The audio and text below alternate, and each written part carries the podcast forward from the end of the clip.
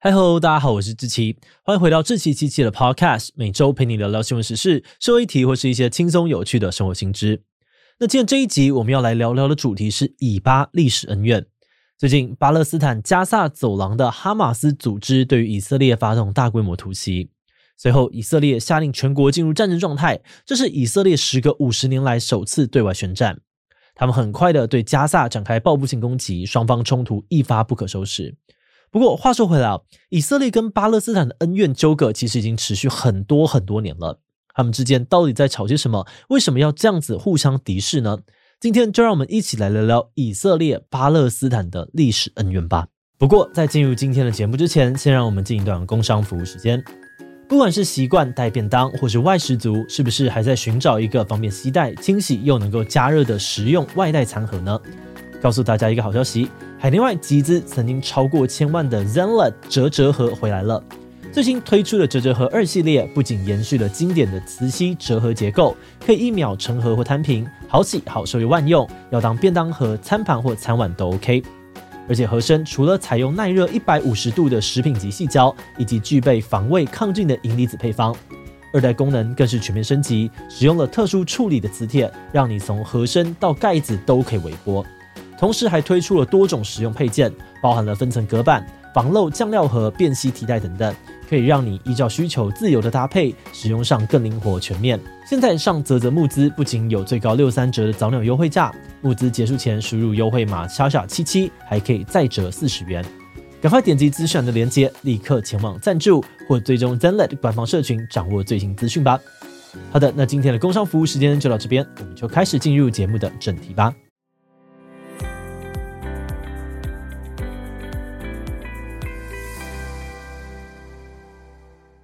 以色列和巴勒斯坦冲突持续到现在已经至少七十年了，他们之间的不和一直都是西亚地区最敏感也最复杂的问题之一。要了解双方的恩怨，我们必须要从一座叫做耶路撒冷的城市开始谈起。耶路撒冷位于现在巴勒斯坦西岸和以色列的交界，面积和跟澎湖差不多，不算太大。但是这座小小的城市呢，却也同时是基督教、犹太教和伊斯兰教的圣地。其中信仰犹太教的犹太人从三千多年前就曾经住在这里。他们认为，耶路撒冷是上帝赐给犹太人的圣地。但是好景不长，后来犹太人跟罗马帝国发生了战争，战败之后，罗马皇帝把犹太人赶出了耶路撒冷，这个民族从此开始就在世界各地流浪。而在上千年的时间里面，犹太人在欧洲经历了非常严重的歧视跟打压。其中最有名的例子就是二战时期德国纳粹针对犹太人的种族清洗。因为犹太人在欧洲非常不受欢迎哦，去到哪里都被迫害，所以后来呢，就有人号召大家回到祖先的土地上面，重新建立自己的犹太教国家。但是他们想要回去建国的地方，已经成了今天的巴勒斯坦地区。二十世纪初，巴勒斯坦这一带呢是由英国人管理的，但由于英国人支持犹太人的复国计划，所以大量的开放犹太移民进入巴勒斯坦，也同意让犹太人在巴勒斯坦大量的收购土地。这让原本就住在巴勒斯坦的阿拉伯人很不高兴，他们觉得英国人怎么可以跟犹太人勾结，就这样子轻易的抢走我们的土地。于是双方因为土地纠纷开始发生了一系列的冲突。嗯，不过造成问题的元凶，也就是英国人，最后却不太想要收拾这个烂摊子。一九四八年，英国结束了在巴勒斯坦统治，拍拍屁股就离开了。随后，犹太人马上宣布要建立以色列国，气扑扑的阿拉伯人呢，也马上联合附近的几个国家一起进攻以色列。这场中东战争最后由以色列获胜，七十五万巴勒斯坦人被逐出家园，从此变成了难民。此外，以色列呢还占领了八成原先属于巴勒斯坦人的土地，剩下两成呢则被分为了西岸跟加萨走廊这两块。那在名义上呢，西岸跟加萨走廊还是属于巴勒斯坦人。但是在一九六七年之后，以色列基本上已经接管了这些地方。再加上以色列非常希望建立一个以犹太人为主的国家，因此呢，他们想尽办法要把巴勒斯坦人逼走。其中最有名的方式呢，就是所谓的犹太屯垦区。以色列先是征收收购巴勒斯坦人土地，接着呢，再把这些土地交给犹太人开垦发展，就这样子一点一点的侵蚀巴勒斯坦人的家园。目前哦，光是合法的屯垦区就一百多个，但是按照国际法的规定呢，以色列根本没有权利这样子占领巴勒斯坦的土地。不过，虽然联合国呢已经好几次都要求以色列停止哦，但以色列不太理会国际的舆论，新的屯垦区还是不断出现。而除了屯垦区，以色列政府呢还针对巴勒斯坦人规定了非常复杂的许可证制度。巴勒斯坦人呢，不管是想要挖水井啊、投资盖房子，还是要念书，或者是想要种植某些特定种类的蔬果，这些行为哦，全部都需要申请牌照才能够进行。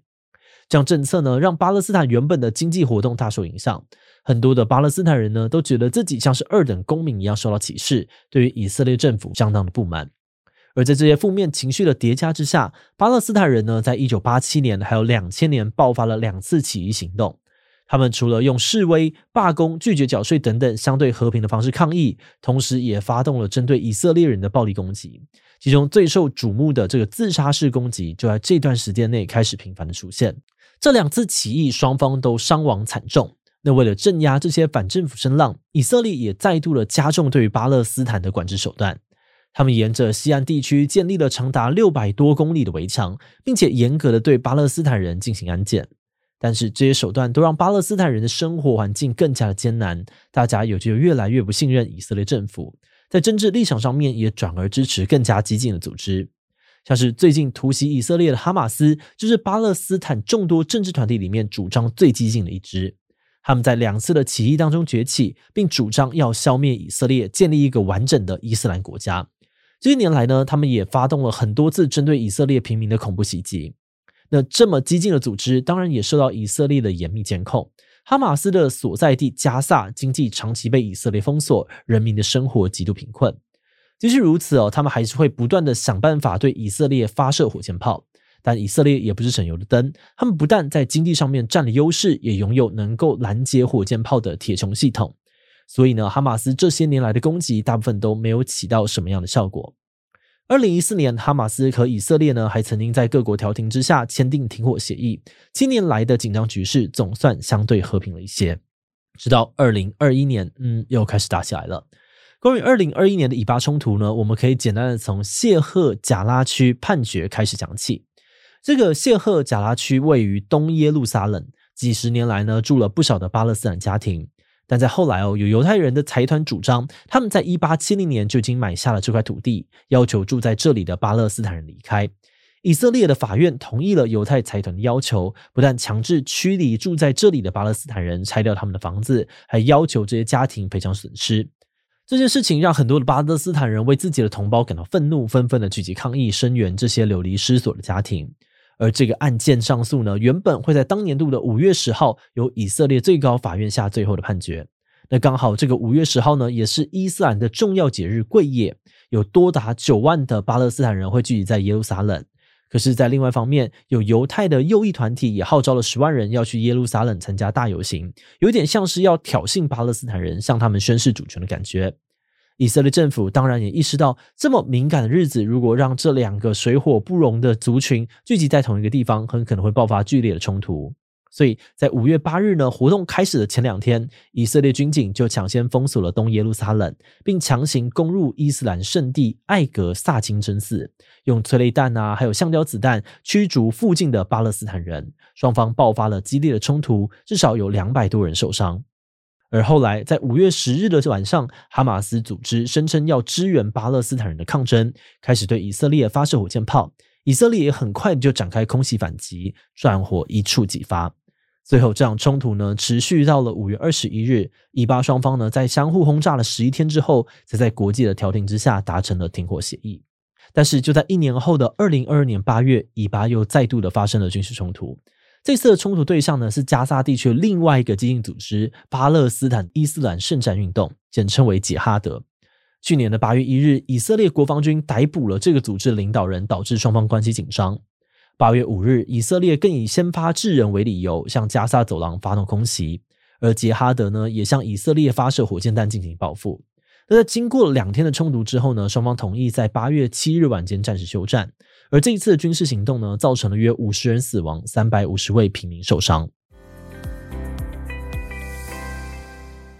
节目的最后，也想来聊聊我们制作这集的想法。在看以色列和巴勒斯坦地区常年的冲突的时候，我们其实有蛮深刻的即视感，因为有些冲突元素跟台湾的状况好像蛮类似的。他们两方的恩怨呢，牵涉到了非常久的历史，而在这当中呢，也早已经卷入了包含种族啊、宗教等等数不清的纠葛。对于犹太人来说呢，这个地方本来就是他们祖先的土地，也是上帝给犹太人的应许之地。以前在外面流浪这么久，现在只是想要回来重建家园而已。为什么阿拉伯人不能够接纳他呢？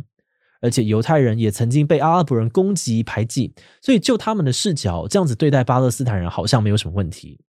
但是在另外一方面，从巴勒斯坦人的角度出发，这就好像你家好几代人呢都住在同一个地方，结果今天突然有人拿一张清朝的地契过来说这块地是他的，要你立刻搬走，应该大部分的人都很难接受吧？再加上这几年来哦，以色列也不断透过各种方式压制巴勒斯坦，甚至到了不顾百姓安全的地步。某种程度上面呢，也像是很讽刺的复制以前他们被迫害的情节。那这个剪不断、理还乱的纠葛呢，就这样子一直持续到了今天，双方始终找不到一个可以沟通的共识。二零二三年的以哈战争至今仍然在持续当中，无论是以色列人民或是巴勒斯坦人民的生存权利都受到了很大的威胁。真的很希望交战的双方可以更多的顾虑平民的生命安全。好的，那么我们今天关于以巴历史恩怨的介绍就先到这边。如果你想要了解最近以色列跟哈马斯战争的事件，以及更详细的哈马斯崛起的历程，可以听听看前几天播出的 EP 三百五十六，十七分钟听懂以哈战争。我们会把这集的连接贴在资讯栏里面。如果你喜欢我们的内容，欢迎按下中的订阅。如果是对于这集以巴历史恩怨的内容，对我们的 Podcast 节目或是我个人有任何的疑问跟回馈，也都非常的欢迎你在 Apple Podcast 上的下五星留言哦。那今天的节目就到这边告一段落，我们就下集再见喽，拜拜。